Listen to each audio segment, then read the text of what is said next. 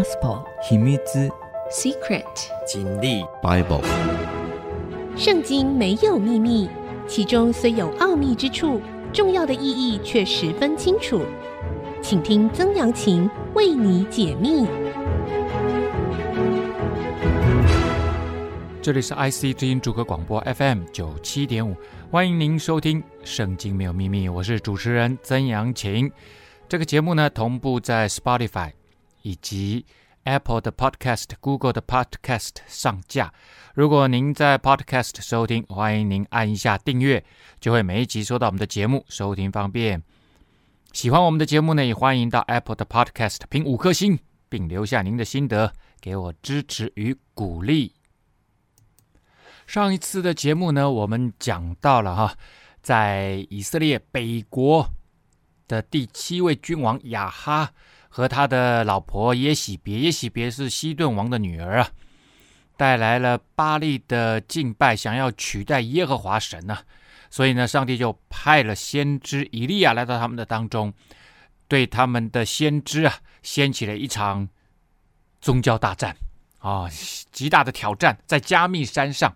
啊，这个在北国哈，呃，蛮靠近这个地中海的哈。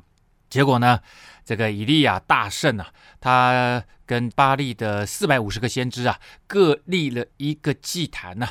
啊，在祭坛上面呢，你可以放柴，然后呢，把这个牛扒皮切的筷子放在上面。如果你的神是真的，那么就天降大火吧。结果呢，巴力的四百五十个先知啊，黄吼乱叫啊，流血啊。跳舞啊都没有反应，但是呢，上帝的这个祭坛呢，啊，以利亚还浇上了十二桶水啊，在那个非常缺水的时代，还缺这个浇了十二桶水，然后呢，天降大火，然后把这个整个都，而且水都烧干了，祭物也都在烧完祭的时候，献完祭的时候，下午三点钟的时候呢，全部都烧起来了。然后以利亚就说：“耶和华，求你应允我。”应允我，使这民知道你耶和华是神，又知道是你叫这民回心转意呀。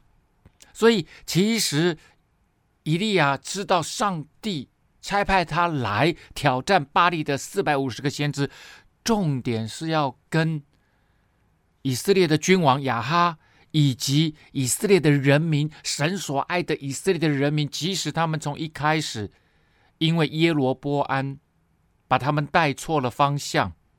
但是神还是爱他们，神还是要对他们说话，所以呢，耶和华神降下大火，烧尽凡迹，把这个木材、石头、尘土，甚至连这个沟里面的水全部都烧干了。于是呢，众民总算看到了他们的神是如此的真实，于是就大喊说：“耶和华是神，耶和华是神呐！”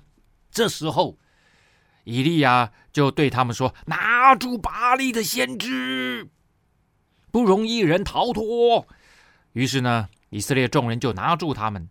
以利亚带他们到基顺河边啊，基顺河就在加密山的山脚下，在那里杀了他们。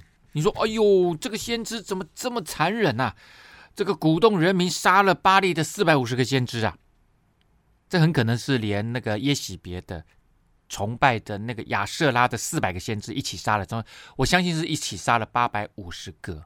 不是只杀了四百五十个哈，在《生命记》里面哈，呃，上帝教导以色列人律法的非常重要的这个旧约五经里面的一部非常重要的经典，《生命记》十三章五节说：“那先知或是那做梦的，既用言语叛逆那领你们出埃及地、救赎你们脱离为奴之家的耶和华。”你们的神要勾引你们离开耶和华，你神所吩咐你的道，你便要将他治死。就说，嗯，有有一些人假先知啊，或者是假神偶像的，他们使用的这些人呐、啊，如果他们要带领你们离开上帝的道，离开对上帝的敬拜，对耶和华的敬拜的人，你要把他治死啊。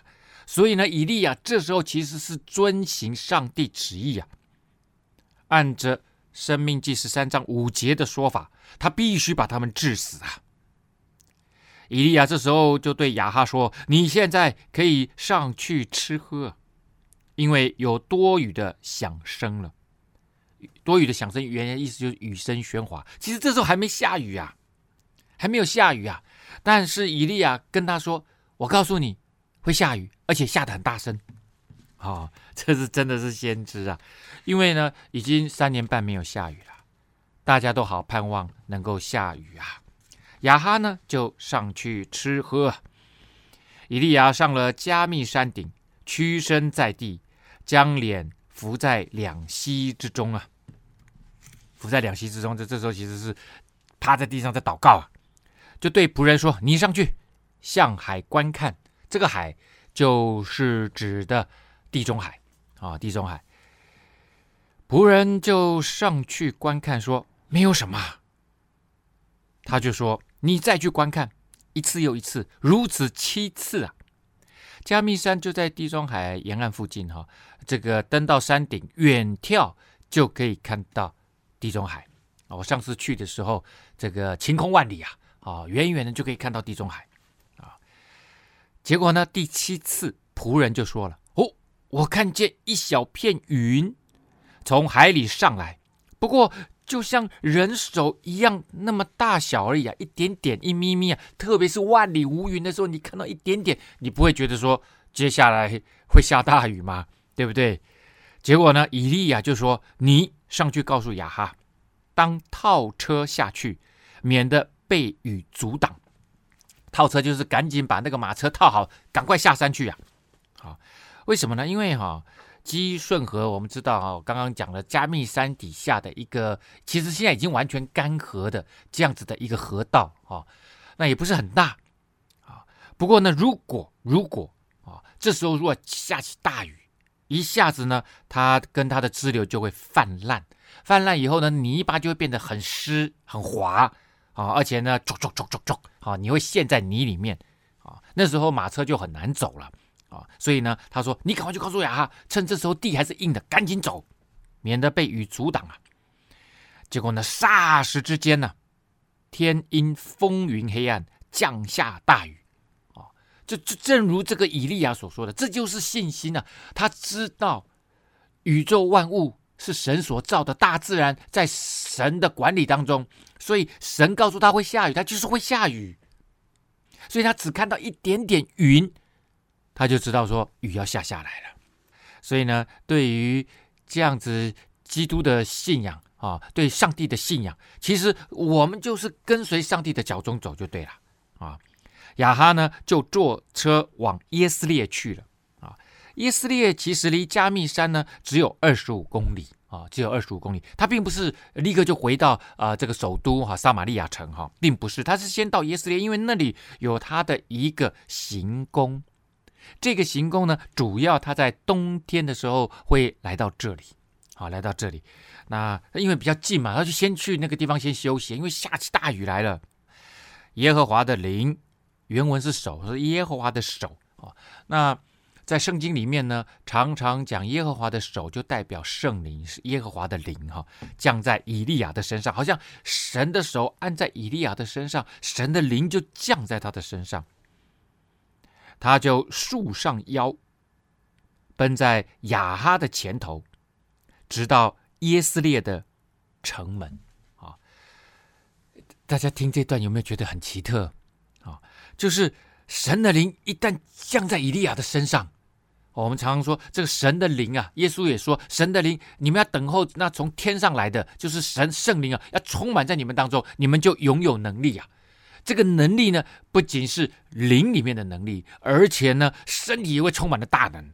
哦，你看看以利亚居然可以跑得比马车还快，哦，束上腰，马上哇，好像那个穿上了运动服啊，哦，刷刷刷刷刷，跑得特别的快，啾啾啾啾啾，好像那个呃超人联盟一样哦，而且是跑到雅哈先跑哦，雅哈是驾着马车先走哦，结果呢，他跑到他前头。在他之前赶到耶斯列的城门，而且是这种快跑哦，极快的跑，跑得比马车还快哦。所以这个应该是打破世界纪录了哦。那时候没有测，不过他是跑了半马，还半马多了啊，跑了半马多，二十五公里嘛，呃马拉松四十二点多嘛，半马只有二十一嘛，呃半半马多跑这么快，哇，这个这个体力惊人，体力惊人哈。好了，这个事件落幕哈之后呢，当然还有很多的回响哈，究竟接下来如何发展？休息一下，稍后再回到节目的现场。嗯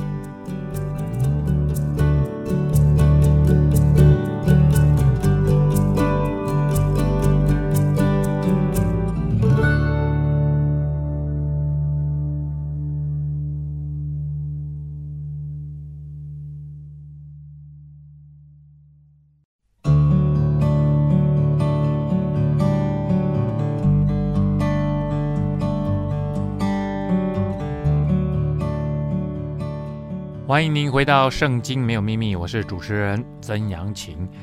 刚刚讲到了以利亚这个大圣亚哈的巴力先知，以及耶洗别的呃亚瑟拉的先知啊，然后呢将他们都杀了，而且呢，正如他所祷告的，天降大雨啊。亚哈逃到了耶斯列去之后呢，亚哈将以利亚一切所行的和他用刀杀众先知的事都告诉了耶洗别。耶洗别就差遣人去见以利亚，告诉他说：“明日约在此时，约在这个时候，我若不使你的性命像那些人的性命一样，愿神明重重的降罚于我。”哇！结果呢，以利亚见这光景啊，就起来逃命，到了犹大的别是巴，将仆人留在那里。哎，这里我们看到一个颠倒，刚刚的以利亚。靠着上帝大有能力啊，刚强壮胆呐，一个人挑战君王的亚哈手底下的四百五十个先知，巴利的先知，以及耶洗别手底下的亚瑟拉的四百个先知，哇，这是不得了的事情！而且当时全国的人民都站在君王那边呢、他一个人与整个以色列国对抗啊。可是现在呢，他却开始逃跑了，就因为耶洗别。恐吓他，啊，所以呢，这件事情啊，有的学者呢就说，当然耶喜别他不在加密山这个宗教大战啊的现场啊，所以呢，有人就认为这件事情离先知大战发生的时间已经过了一段时间了。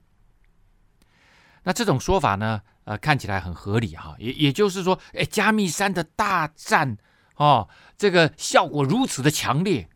啊，如此的强烈，那这个时候呢，显然啊，已经这个热潮过去了，温度降低了啊，所以呢，整个状况就被翻转过来了。看到伊利亚就变，反而伊利亚在逃命呢。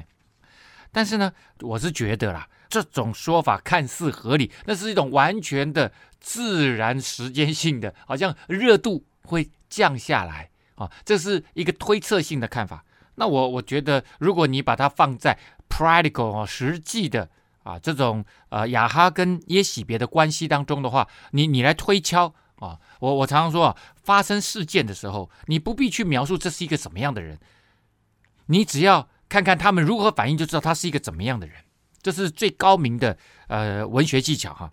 雅哈回来告诉耶喜别这件事情，我们看看耶喜别的作为跟雅哈的作为，之前雅哈跟以利亚，雅哈就等于是认输了。以利亚把先知都杀掉了，然后告诉亚哈说：“你去吃喝，他就去吃喝。”然后说：“你走，他就去走了。”亚哈没有对以利亚有什么啊、这个不满意的地方、呛虾的地方没有诶，报复的地方没有诶。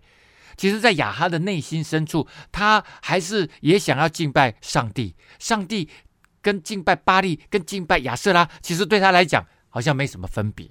啊，这当然对对上帝来讲，对真实的独一真神的耶和华的敬拜是有很大的影响。可是对对亚哈来讲没什么影响，他觉得反正宗教都是好的嘛。可是你看到哈，当他跟耶洗别讲这件事情的时候，耶洗别就差遣人去见以利亚。这件事情他他这边圣经没有讲说，他就跟亚哈讲：“你怎么不去找以利亚，跟他算账，跟他报仇？”没有哎，是耶洗别自己去报仇哎，所以你可以看得出来，这个女人很强势。这个强势不仅在对以利亚这件事情上面，她对亚哈也很强势啊。那我们再想一想，她的出身，她是西顿王的女儿。当时西顿王呢，已经等于算是把以色列西北角的这个腓尼基城邦，等于算是统一起来了。他是那个时候的王哎，所以这个君王的势力极其强大。然后呢，他也影响到以色列，让以色列呢跟他们联盟，也跟亚述联盟。所以耶洗别他背后的有靠山，有爸爸，有这个西顿王做靠山，有腓尼基城邦做靠山。另外一方面呢，他的个性本来就很强，所以呢，亚哈王他对他来讲，你亚哈你真的是软弱的男人哦，看你老娘怎么办这个以利亚，所以他自己就差遣人去见以利亚，所以我相信以利亚已经也把他的亚瑟拉的四百个先知也杀了，让他报仇啊，啊、他说明天就在这个时候，我如果不使你的性命像那些人的性命一样，那些人是谁？指的当然就是巴力被杀的先知，亚瑟拉被杀的先知啊。他说：“你要跟他们一样，你也得死。你杀我的先知，我就杀你，杀上帝的先知。我、哦、所以这个女人呢，这个这个女人的强势，我说说第三层的强势在哪里？你知道吗？她不仅绕过雅哈，而且她看不起她先生。我觉得她内心深处在看不起她先生。哦，然后她绕过她先生，跟以利亚报仇。而且在那个时候、一般来说，当她看到以利亚的上帝如此的强大。”行了这么大的神迹都没有让他动摇哎，而且他公然就跟以利亚挑战，显然是亚哈他在现场看到上帝的大能的作为，他其实被震撼住了，所以呢，他他就觉得说，哦，对，你的是真神哦，我服了，我服了。可是耶洗别没有服哎，耶洗别就跟他挑战，而且要杀以利亚，他都没有想到说他杀以利亚会惹到上帝哎。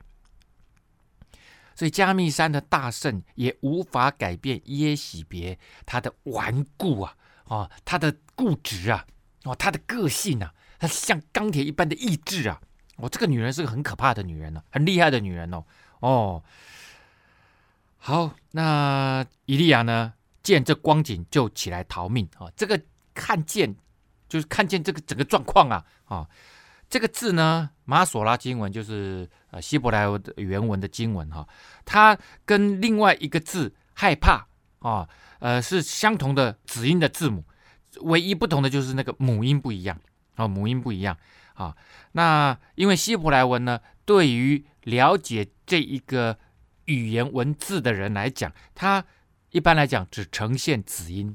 啊，当然，对于外国人，像我们这种人去学希伯来文的时候，他会帮忙标上母音，让你知道这个子音要念什么，啊，要念什么，呃，加上母音要念出什么样的呃语音出来，啊，所以呢，当看见跟害怕这两个字的子音都一样的时候，那你翻成看见或翻成害怕，其实都有可能，啊，但是我觉得翻成害怕就更加传神了。啊，以利亚害怕这光景，就起来逃命，这不是更好吗？哦，当然了，这这纯粹只是个人的喜好了哈。好了，他逃到了别是巴，别是巴的这个城市的位置呢，是位在犹大国的最南端，离加密山有一百六十公里啊，其实是蛮远的哈。那他有一点从这个北国的中北部哦，然后穿过北伯国，然后一直逃到了犹大国的南部。哦，一百六十公里啊，逃了这么远呐、啊！自己在旷野走了一日的路程，来到一棵罗藤树下，就坐在那里求死，说：“耶和华，罢了，罢了啊！求你取我的性命吧，因为我不胜于我的列祖啊！”我们看到了哈，之前如此刚强壮胆。之前因着耶和华神的大能大力，一人挑战全国，一人挑战巴力的四百五十个先知，亚舍拉的四百个先知的那一位伟大的以利亚先知，被认为是在旧约里面仅次于摩西的那位伟大先知。这时候先害怕，接下来求死，他进入了一个封闭忧郁状态耶。他一逃就逃了好几天呢，那心里面的恐惧、战惊、害怕。是是怎么回事啊？哦，这个耶和华罢了罢了，这个罢了哈，其实是我受够了，我受够了的意思是，上帝啊，你你可以天降大火，我我相信他心里面，你可以天降大火，跟巴利的先知仇敌报仇，除掉这些先知，然后呢，如今你你你怎么不做事啊？你放任肆无忌惮的耶洗别在这里跟我呛声啊！对于神的仆人。这样子的威胁，哎，你不在了吗？上帝，你不在了吗？好，我我相信，呃，这这是他他他心里面可能很直接的旨意就是这样哈。但是这件事情可不可以有别的问法？我相信应该有别的问法。我们先休息一下，稍后再回到节目的现场。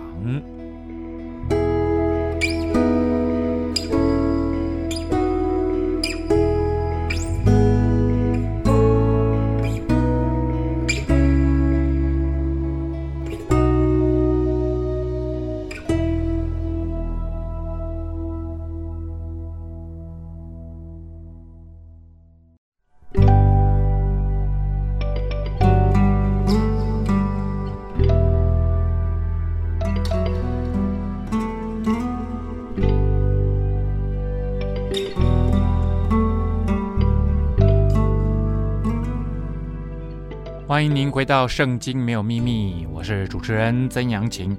刚刚我们讲到了以利亚在宗教大战挑战巴力先知之间获大获全胜之后呢，被耶洗别呢，呃，这个一威胁啊，就在短短的两三天之内呢，哇，他就往南方一直跑啊，一直逃啊，逃命逃到别是巴，逃到犹大国的南方的别是巴，然后自己在旷野里面就晃啊，沙漠里面就晃啊晃，晃了一天呐、来到一棵罗藤树，这边有一个括弧哈，小小的注解，就说小树名松类，这个在旷野，在以色列的旷野哈，很干燥的旷野是常见的树，它一般来讲可以长到一点五公尺到三公尺高，啊，这并不是我们这种亚热带地区啊，或者是温带地区看到的那种高大的松树哈，它并不是。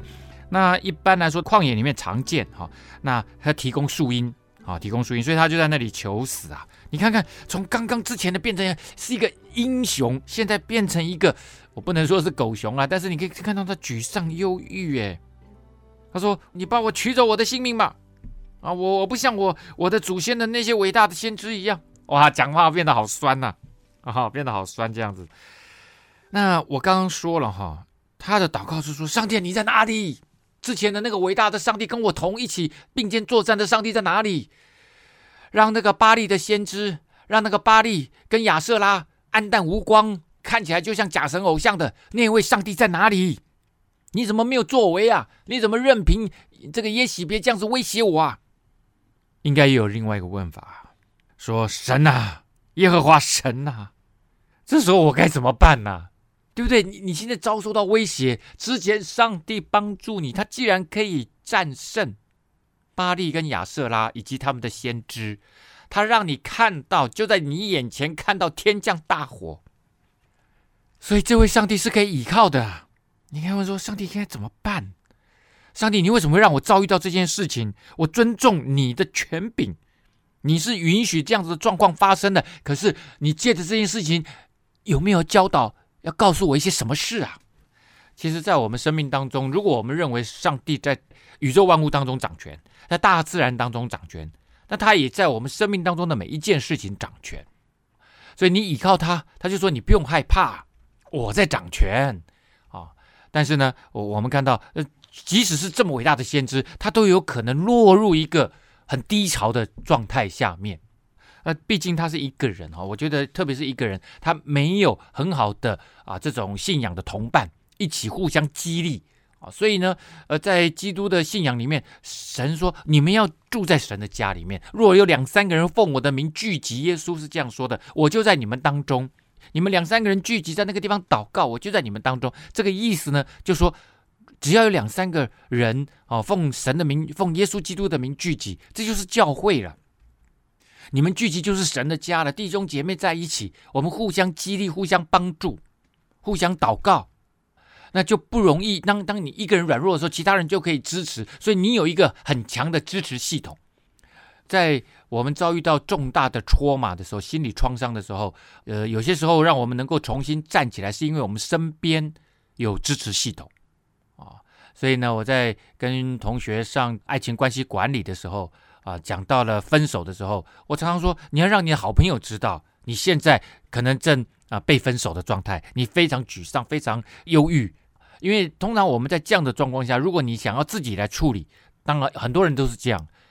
那有些时候你会越想越极端，越钻牛角尖，很可能就会做出啊、相当不利于生命的这样子的一个决定啊。有有些人啊，我们知道在青年时期，在大学时期，很多人谈恋爱，这个因为忧郁的状态啊，可能会有一些极端的自残的啊状况。发生这样子哈，所以支持系统非常重要。而在属灵的支持系统上面，我们是以弟兄姐妹一种新的家人的关系呈现。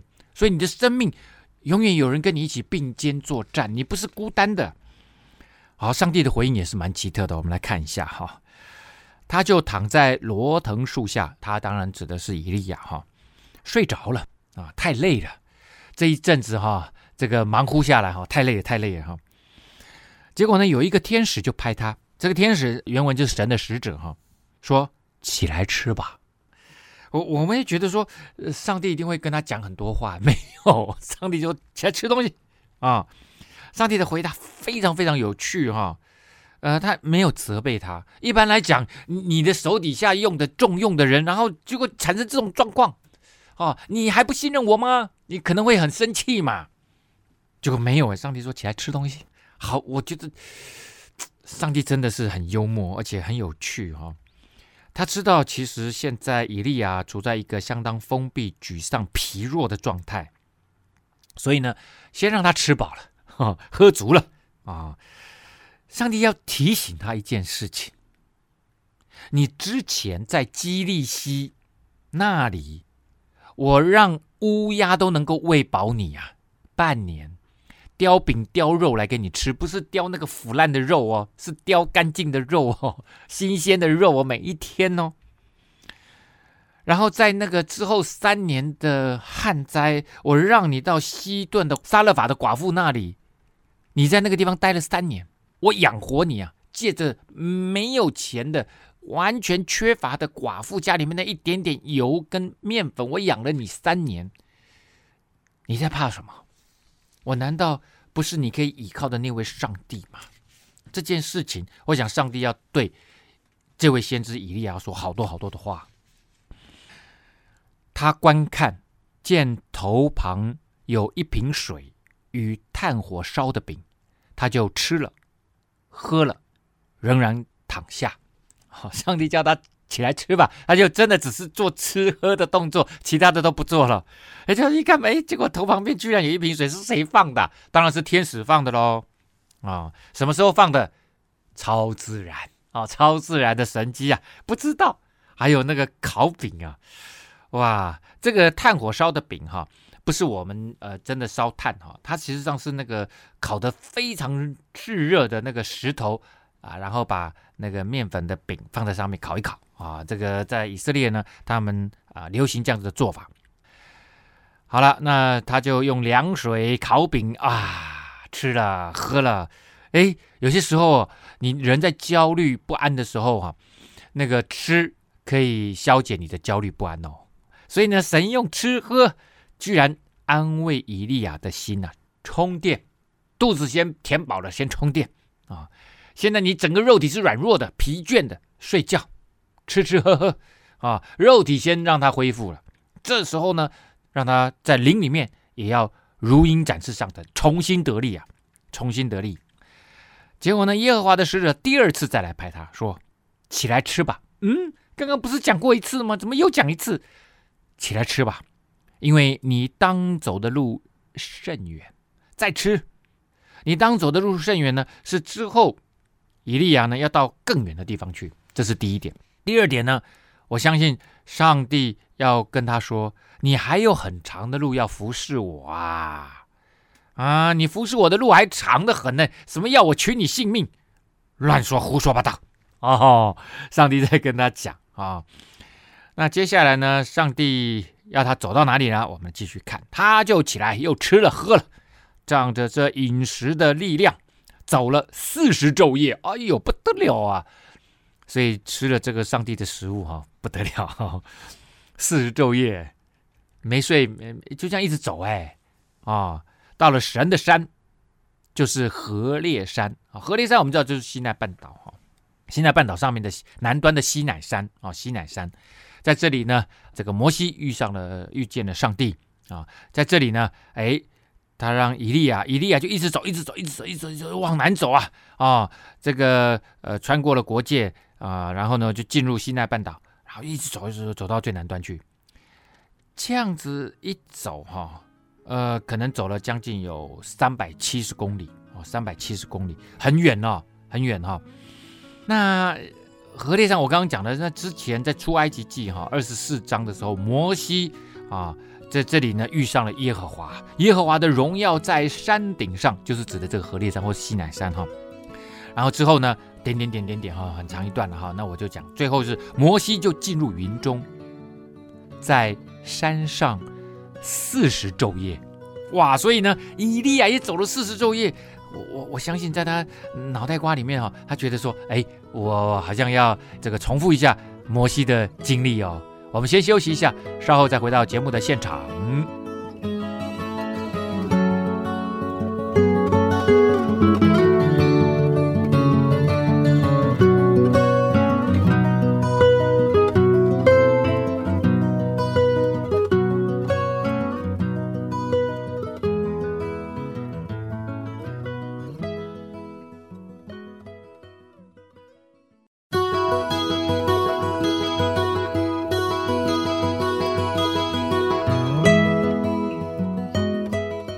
回到《圣经没有秘密》，我是主持人曾阳晴。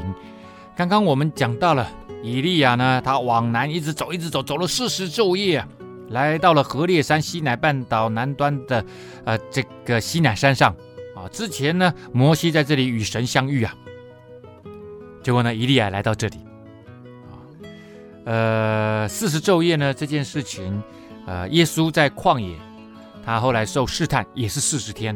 啊，所以事实呢，在这些伟大的先知，或者是在耶稣基督的身上，都好像有某一种特殊的意义啊。以利亚呢，就在那里进了一个洞，就住在洞中啊。这住在洞中，就在洞里面过夜，就睡着了，就过夜，太累了，四十天了。耶和华的话临到他说：“以利亚，你在这里做什么？”哇，我我我。看到这里，嗯，我我要说哈，我我其实蛮震撼的啊。你说曾老师这有什么好震撼？你在这里做什么？就很平常的一句问话。但是如果你的生命当中也曾经有人问过你这句话的话，你就会非常震撼啊。我我要讲的哈，是我我当然我信主之前哈，其实有我会怎么会信主，跟这句话很有关系。我不是在圣经里面看到这句话，我是当时在念博士啊，那时候已经在写博士论文了，在清华的时候。然后呢，我一边主要的工作是在中国时报啊，这中时晚报当编辑，那每天都要去上班呢。其实那时候非常的累啊，我也有主持一个电视节目，然后主持两个广播节目，所以呢，其实很忙。然后呃，我我在念博士班又又得在学校兼课啊，就是兼一点课这样子。那所以其实有有一点像陀螺一样，一直转，一直转，一直转这样子哈。然后突然有一天，我记得进到办公室，我正要坐下来，我脑海里面啪一句话就过来了，就说：“你在这里做什么？”但是没没有喊伊利亚，因为我那时候如果喊伊利亚，我也不知道伊利亚是谁哈。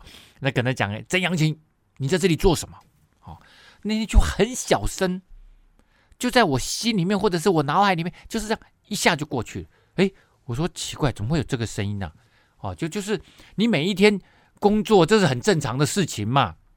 啊，那也也没有什么好好怀疑的啊。你好像这个工作也是你很想做的啊。然后呢，这个待遇还算不错，对于一个还在念书的啊，这个博士班的学生来讲，哦，算是很不错的啊。所以呢，一个人要工作要有经济收入，这很正常。做了一件自己还不错的工作，也很高兴。所以从来没有想过说你在这里做什么。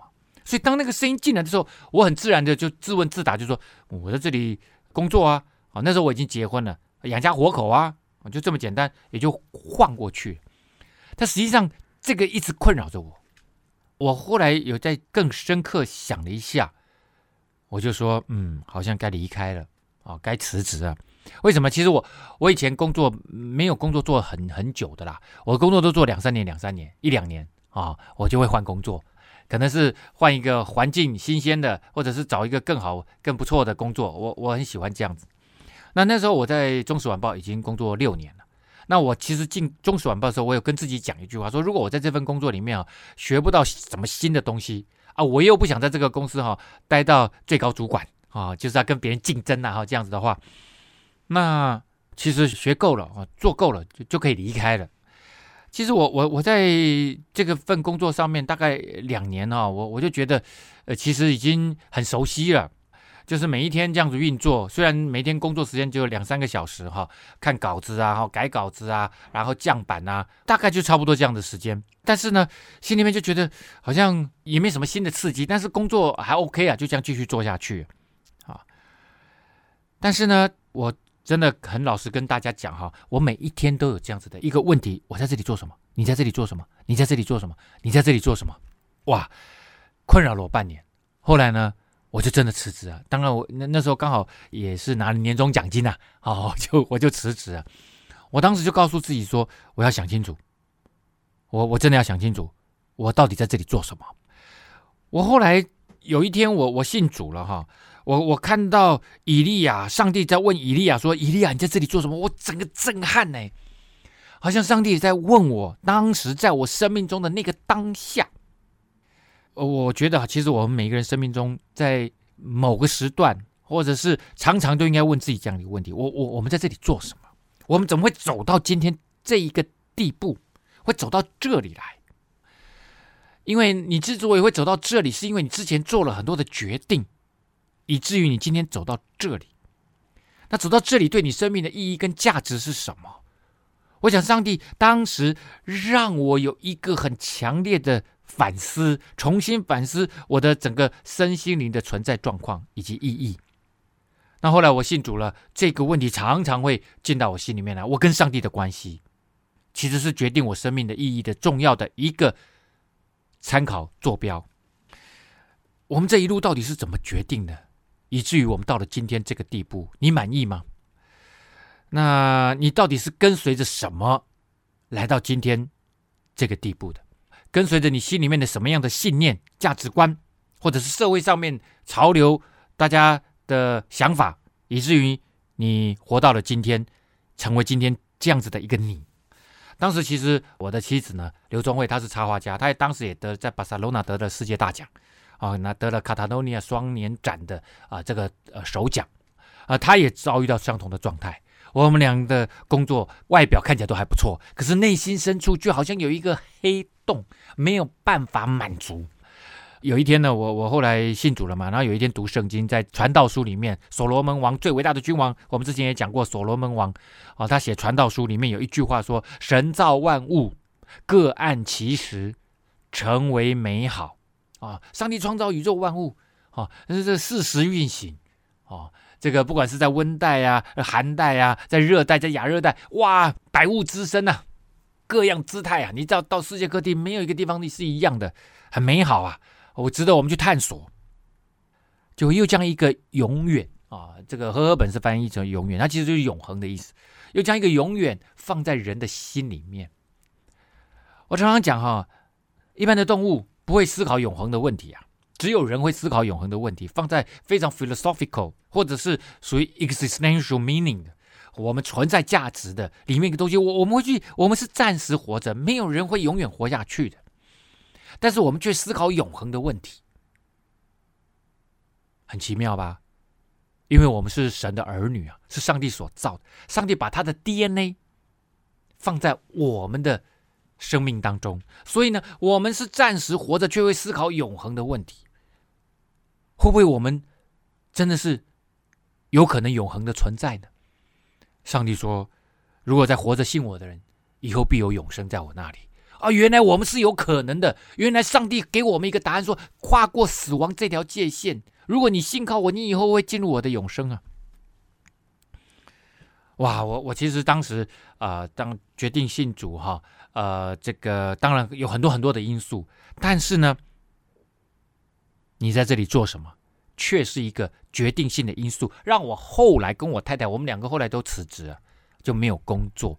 然后我们本来想说，那就想清楚啊，因为那时候机会很多嘛，就觉得说，呃，想清楚啊，然后再来工作啊。心安理得啊，你也没有那么伟大了，但是就是觉得很疲倦、很累啊。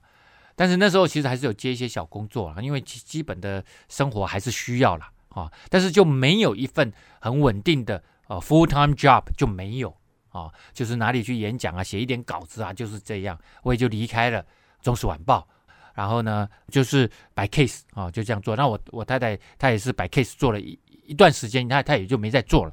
但是我们都在这个节骨眼上面，好像在人生的道路上面，自己决定的计划的人生道路上面，都没有办法找到一个真正能够填满内心深处的那个永恒啊！我常说哈，我们心里面都有一个洞，这个洞呢，就是上帝放的那个永恒。